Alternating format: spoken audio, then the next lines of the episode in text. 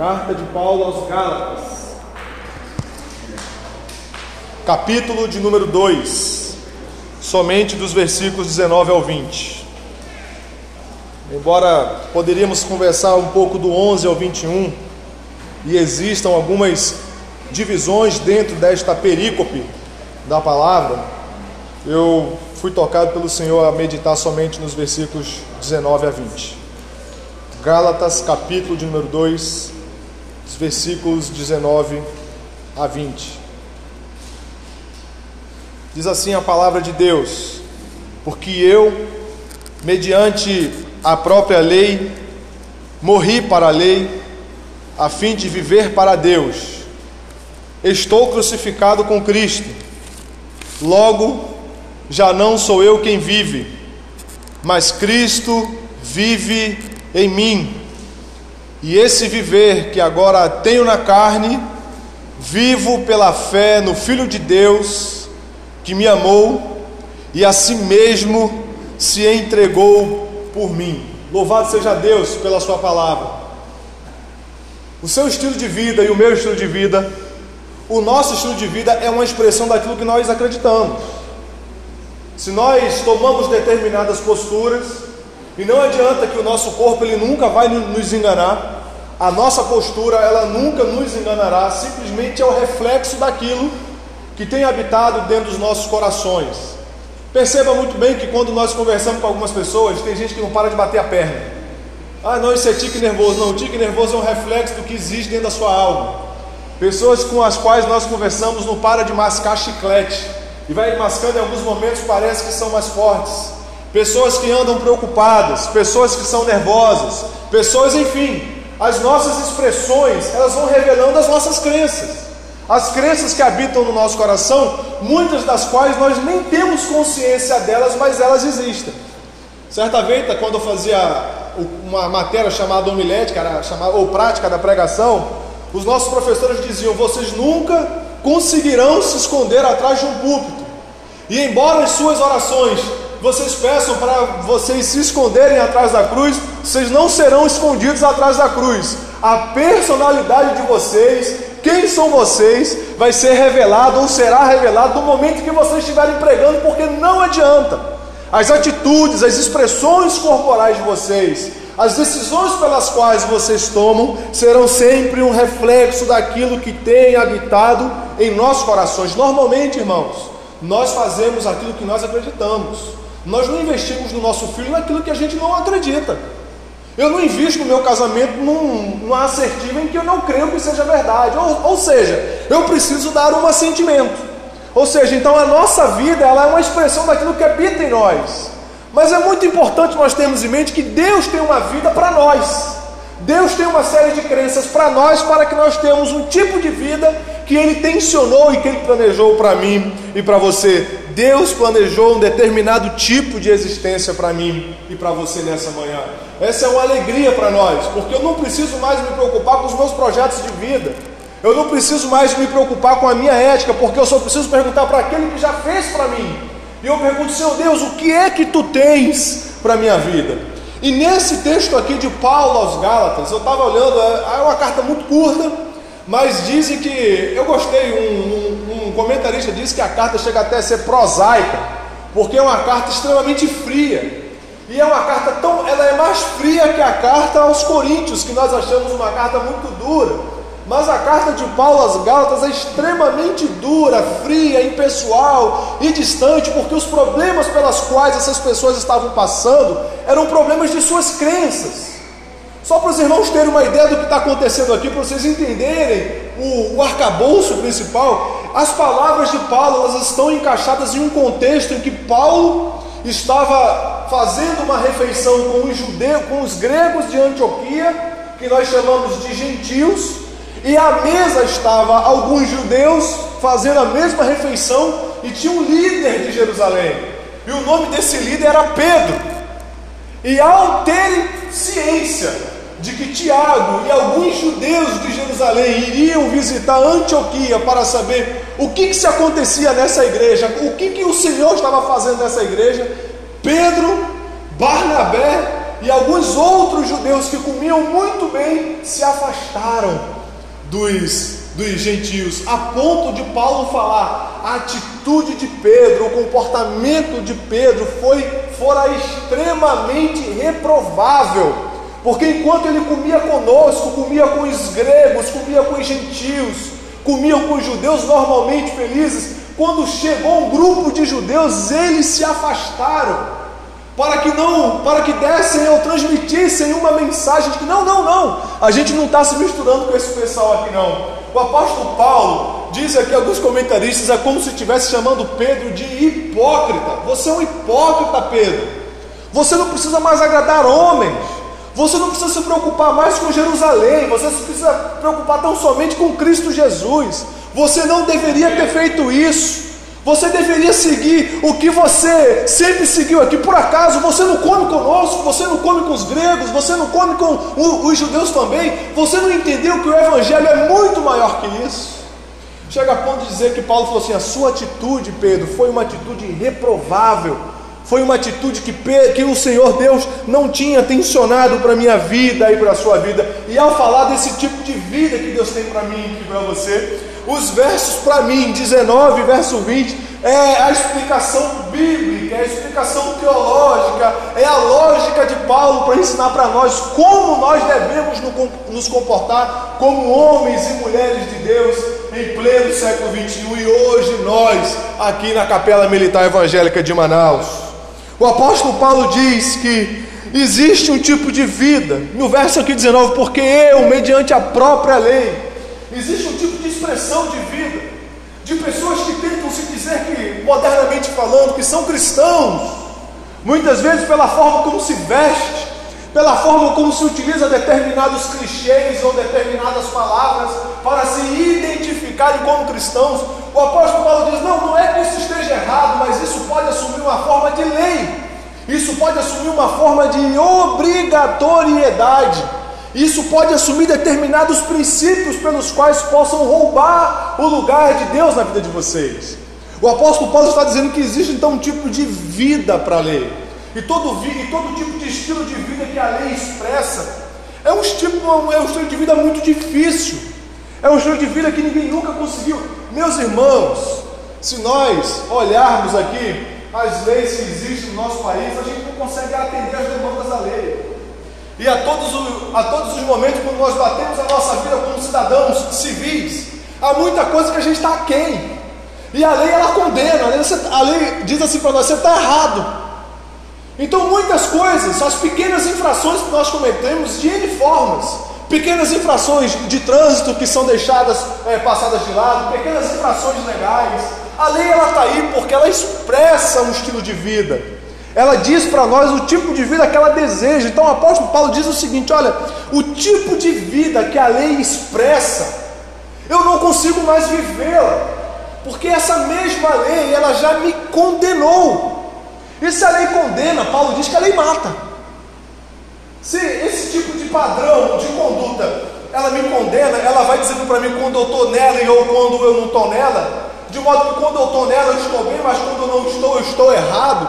Ele está dizendo o seguinte: olha, esse tipo de lei, esse tipo de vida da lei, ela condena, ela mata, e se ela mata, se somos mortos por esse estilo de vida da lei, então isso quer dizer que o apóstolo está falando que o tipo de vida assim, legalista, é o tipo de vida assassina, que mata todos. Ninguém consegue sobreviver diante disso.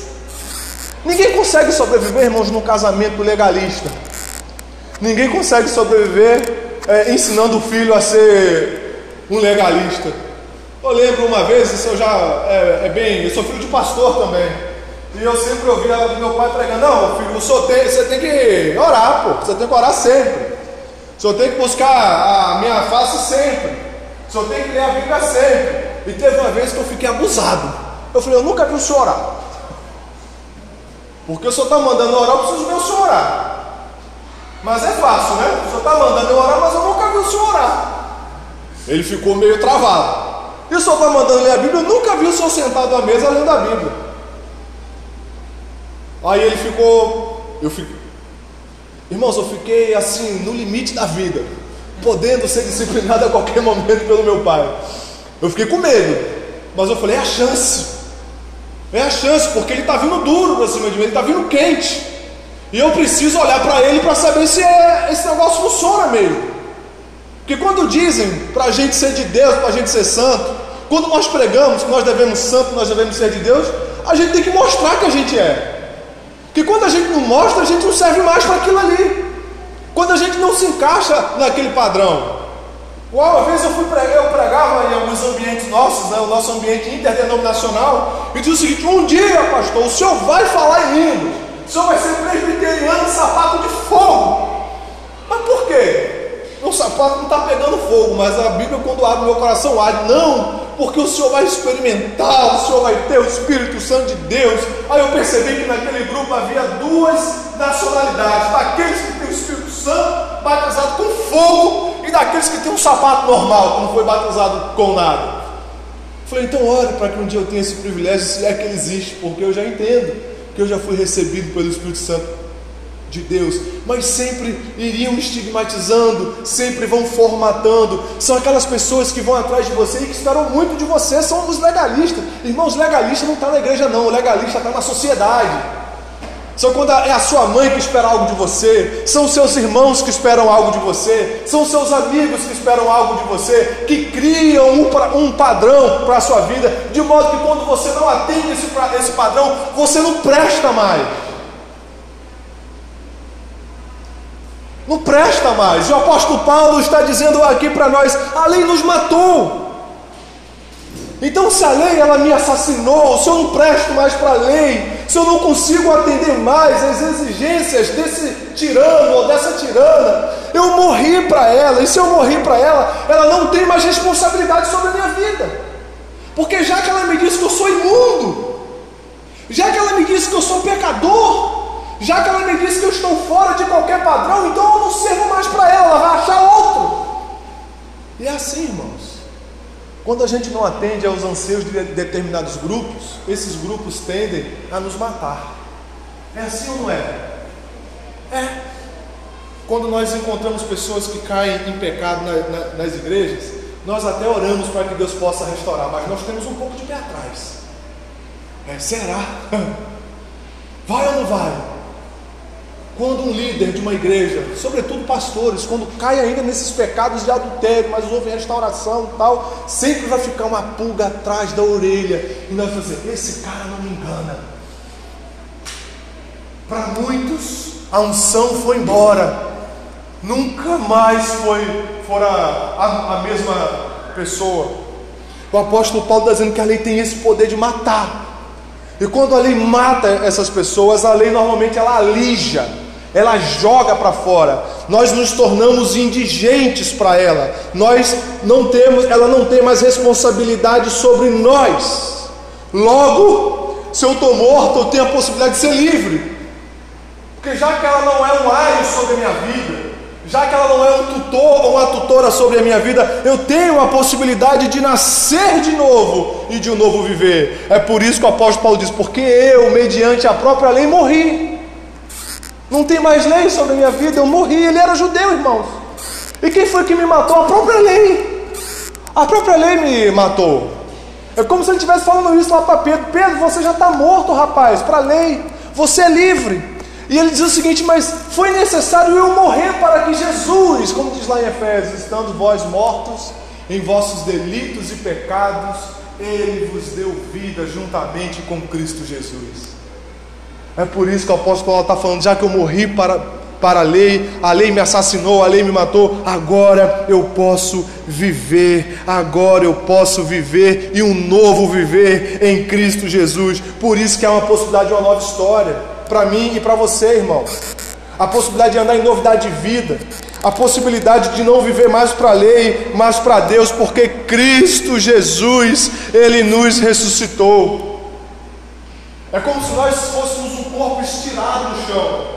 É como se nós tivéssemos, é como se nós fôssemos assassinados pela lei. É como se a lei tivesse dado um tiro no nosso peito, um tiro na nossa cabeça, e o nosso corpo estivesse estirado ali no chão, e Cristo Jesus chegou lá no meu corpo, e meu corpo estava assim mesmo, Wesley, estava destruído pela lei, porque eu era massacrado pela culpa, eu era massacrado pelos chibatas da lei até eu entender que eu estava morto.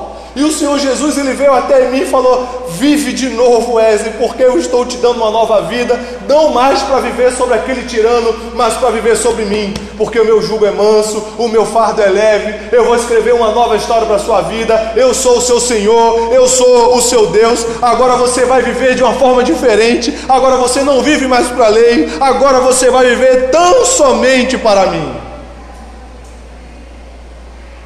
A teologia chama isso de união mística com Cristo.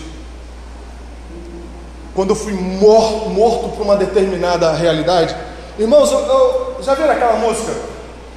Uma música de um forró brabo aí que diz o seguinte: Eu não vou, não, não posso, não, porque minha mulher não deixa, não. Já viu essa música? É a música de crente, né? Não vou, não, não vou jogar bola, não, não posso, não.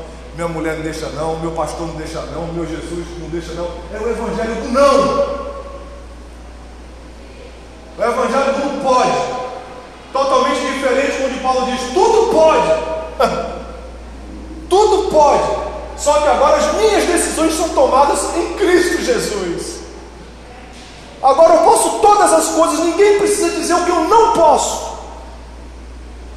Fases da nossa educação com os nossos filhos precisam ser, ela no início precisa ser um pouco pesada, legalista.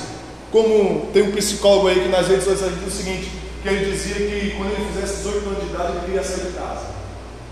Que agora você é maior de idade. Aí a mãe falou assim: nada, nada mudou. Enquanto você morar aqui em casa, você vai me obedecer. E o, psicólogo, e o menino falou o seguinte para mim: Mas aí eu não vou te amar. Aí a mãe falou: Mas eu não preciso do seu amor. Eu quero é o seu respeito. Depois você me ama.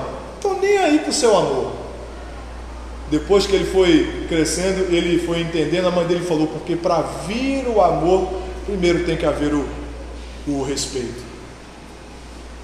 Ninguém ama aquilo que não se respeita. Eu, e o respeito ele é voluntário, mas no início tem que pegar duro, porque nós somos obtusos, nós somos transgressores. E o apóstolo Paulo diz aqui para nós: agora eu tenho uma nova vida porque eu fui unido com Cristo, porque Ele pegou o meu corpo estirado no chão e me deu uma nova vida, Ele me deu um novo viver, Ele me deu uma nova história, a ponto de eu dizer agora: eu estou crucificado com Cristo Jesus. Porque antes a nossa vida era um, uma com uma lei, agora nós somos um com Cristo. Eu gosto muito de uma interpretação que Augusto Nicodemos faz da fuga de Moisés do Egito, ou da libertação, melhor dizendo. Ele faz uma alegoria muito interessante do texto sagrado. Ele diz o seguinte: quando é como se Moisés estivesse já do outro lado do Mar Vermelho e Faraó lá atrás gritando: Volta, Moisés, volta porque aqui tu tinhas terra, volta, Moisés, porque aqui tu tinhas proteção, volta, Moisés, porque aqui tu eras próspero. O povo era que sofria, mas eu sou teu pai, Augusto Nicodemos dizia, como se as obras da lei estivessem nos chamando todos os dias, volta para o meu aio, volta para a minha segurança, porque eu te darei tudo. Eu te darei aprovação, eu te darei senso de autojustiça, eu te darei proteção, eu te darei um parâmetro muito claro, volte para mim. E o Augusto Nicodemos dizia, é muito melhor atravessar o mar vermelho e continuar guiando-se pela fé e pela graça de Deus, porque o Senhor em Cristo Jesus nos chamou para a liberdade. Ele diz: em Cristo Jesus eu estou crucificado. E é interessante que a morte de Cristo foi exigida por quem? Pela lei. Ou seja, a lei então assassina Cristo também. Mas agora, já que ele me ressuscitou e me chamou para ele, para si, e a união que, eu não sei, irmãos, mas a união que nós temos com Jesus é espiritual. Não sei se você, você se sente unido com Jesus, eu me sinto todos os dias. A união que eu tenho com Jesus, ela é espiritual, ela é mística, ela é profunda. E toda vez que eu participo da ceia, é uma lembrança para o meu coração, é um fortalecimento e é uma testificação de que eu sou de Jesus. E mesmo quando o, Wesley legalista que habita em mim, todo mundo no seu coração tem um legalista, todo mundo no seu coração tem um juiz, todo mundo no seu coração é, murrinha, a gente está lá dormindo com o nosso cônjuge, mas o juiz legalista está Wesley, olha onde você olha onde você é ruim, rapaz. Wesley, olha como você é hipócritazinho. Wesley, olha como você é fraco nessa, nessa situação aqui. Wesley, olha como você é ruim, rapaz. Existe um legalista que habita em nós. Mas a união com Cristo Jesus, é por isso que nós temos que falar para nós mesmos: está repreendido em nome de Jesus, porque eu sou uma nova criatura, eu morri com Cristo, eu não vivo mais para você ler, mas eu tenho uma nova vida em Cristo Jesus. É por isso que as experiências de testificação internas elas são importantes demais para nós. E se nós somos um então com Jesus, e se Cristo ele foi crucificado pelas exigências da lei, Cristo está dizendo para nós: agora você não precisa mais viver para a lei, agora você só vive por meio de Cristo. Nós estamos livres da falsa justiça, mas agora também nós estamos livres do domínio da lei para vivermos uma vida de consagração a Deus. Nós vivemos uma vida de consagração a Deus. Pastor, eu preciso. Irmãos, é um parênteses: toda, todo tipo de disciplina espiritual que diz para você uma receita de bolo é legalismo. Sai fora disso. Não é de Deus, não. Não é de Deus. Sete dias de oração. E se determinar que a sua bênção só pode vir depois dos sete dias, tem alguma coisa errada aí. Não é assim que funciona. 40 dias de oração e de jejum. Não, porque Moisés fez isso. Moisés estava no deserto, rapaz, do, do Egito. Não, porque o povo passou é, 40 anos peregrinando pelo deserto. Jesus passou 40, então o número 40. Isso acaba, isso é é aquele é o lado místico do judaísmo, é a cabala. Não nada a ver com o evangelho. Numerolatrias, numerologia. Existe uma hermenêutica de números na, na Bíblia. Eles vão pegando os números em hebraico, em aramaico. Está vendo isso aqui? Ó? Significa três, é a ressurreição do terceiro. São viagens que não tem nada a ver com o Evangelho de Deus. Então, todo engessamento para se experimentar Deus, tomem muito cuidado com isso, porque não pode ser de Deus, porque Deus nos chamou para uma vida de consagração. Deus nos chamou para uma vida de participação com Cristo Jesus. É por isso que o apóstolo Paulo falou o seguinte: para Pedro: Pedro, eu não vivo mais como você vive, querendo agradar esses homens. Eu morri para isso. Eu morri com Cristo. Agora eu tenho uma nova vida.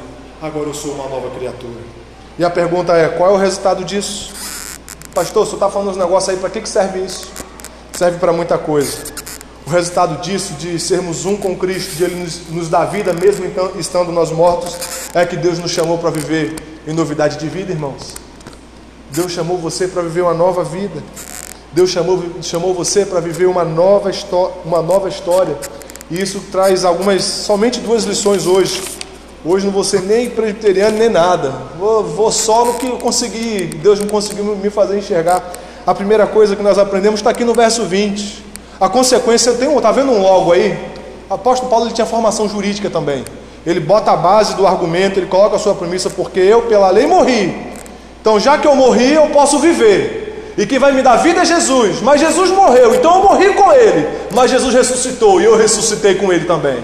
Logo, logo, por consequência, por conseguinte, eu não posso mais viver para mim. Já não sou eu mais quem vive. Mas é Cristo que vive em mim. Eu não sei, irmãos, nós temos aqui algo muito comum. 100% dos presentes aqui são da família militar. 100%. E para nós, o futuro sempre traz uma ansiedade. Como é que vai ser minha vida daqui para frente? Eu vejo isso.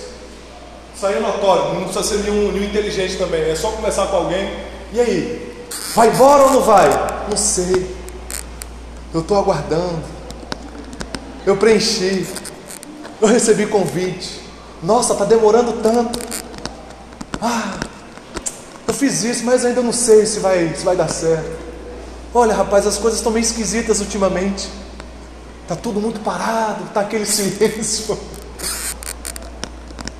Ter a certeza de que Cristo Jesus, que nós somos um com Cristo, é de que eu não preciso mais viver para mim mesmo e a partir de mim mesmo, sobre os meus próprios planejamentos, mas agora eu descanso na pessoa de Cristo Jesus.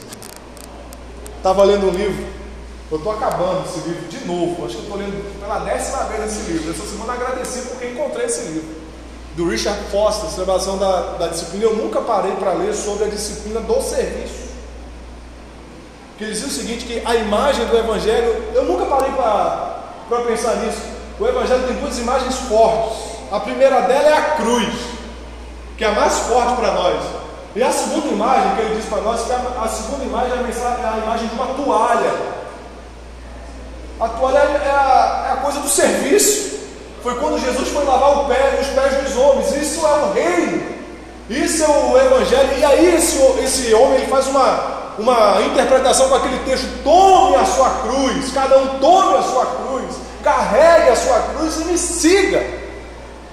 É como se ele, ele tivesse a partir de hoje, eu estou resoluto, a partir de hoje, meu coração descansa em Deus. A partir de hoje eu vou dormir em paz. A partir de hoje eu vou preencher os planos de movimentação. A partir de hoje eu não sei se eu vou mudar de sessão. A partir de hoje eu vou colocar tudo diante do Senhor. Eu vou abrir mão de determinar o meu futuro lá na frente. Eu vou abrir mão dessa loucura, dessa ansiedade e eu vou descansar nas mãos de Deus, porque eu tenho certeza de que Ele tem o melhor para a minha vida. Tenho certeza de que Ele foi lá na frente lá e já está preparando um lugar especial para a minha história. Irmão, sabe, eu e a minha família, nós nunca queríamos estar em Manaus. Nunca. Mas aí um dia um chefe, um, um chefe capelão me ligou. Eu falei, e aí? Olha, graças a Deus que eu vim para Manaus. graças a Deus. Ele é mesmo. Graças a Deus, chefe. Porque foi bom demais para minha família, foi bom demais para minha vida como pastor, como capelão, minha experiência com uma, uma capela militar. Louvado seja o nome de Deus. Ele, é, Deus faz umas coisas, né? Deus é soberano, chefe. Enquanto eu estava lá brigando, puxando o cabelo para estar no Rio de Janeiro, gente, tiroteio, bala, gente complicada. Deus deve estar falando: esse cara é louco. Eu estou arrancando esse infeliz, esse miserável. E eu conversando com o general daqui, general, me ajuda. Cheio, eu preciso. Tá. E foi, foi, foi. Até a última vez que me ligaram, por favor, autoridade, deixa esse negócio quieto, porque vai dar problema já. E acho que chegou a dar um pouco. Olha, o cara não quer sair de lá. Aí eu contava até mentira, gente. Cada esquina é um cara que morre, é um corpo estirado no chão. Mas não teve jeito. O Senhor me queria nesse lugar. Me queria, acho que te queria também aqui. A ponto que eu fiquei com raiva de uma irmã presbiteriana que me entregou uma palavra. Presbiteriano só entrega a palavra na pregação, não entrega assim, pastor, tem algo para falar para o senhor. Lá na minha antiga igrejinha, irmão, ó, tem algo para falar para o senhor. O senhor não vai ficar só dois anos em Manaus, não. Eu falei, não é de Deus. Isso não é de Deus. Isso é tudo, menos de Deus. Já estou no terceiro ano, a profecia da mulher lá está. Eu fiquei com a raiva daquela irmã. Falei, tanta gente para ela mirar com a metralhadora, foi logo mirando em mim. E o pior de tudo, que Deus foi dando os negócios para me deixar meio sem graça. Que ela chorou na hora, ficou, ficou toda arrepiada. Falei, meu Deus que negócio é esse? Aí até que alguém, um irmão pentecostal,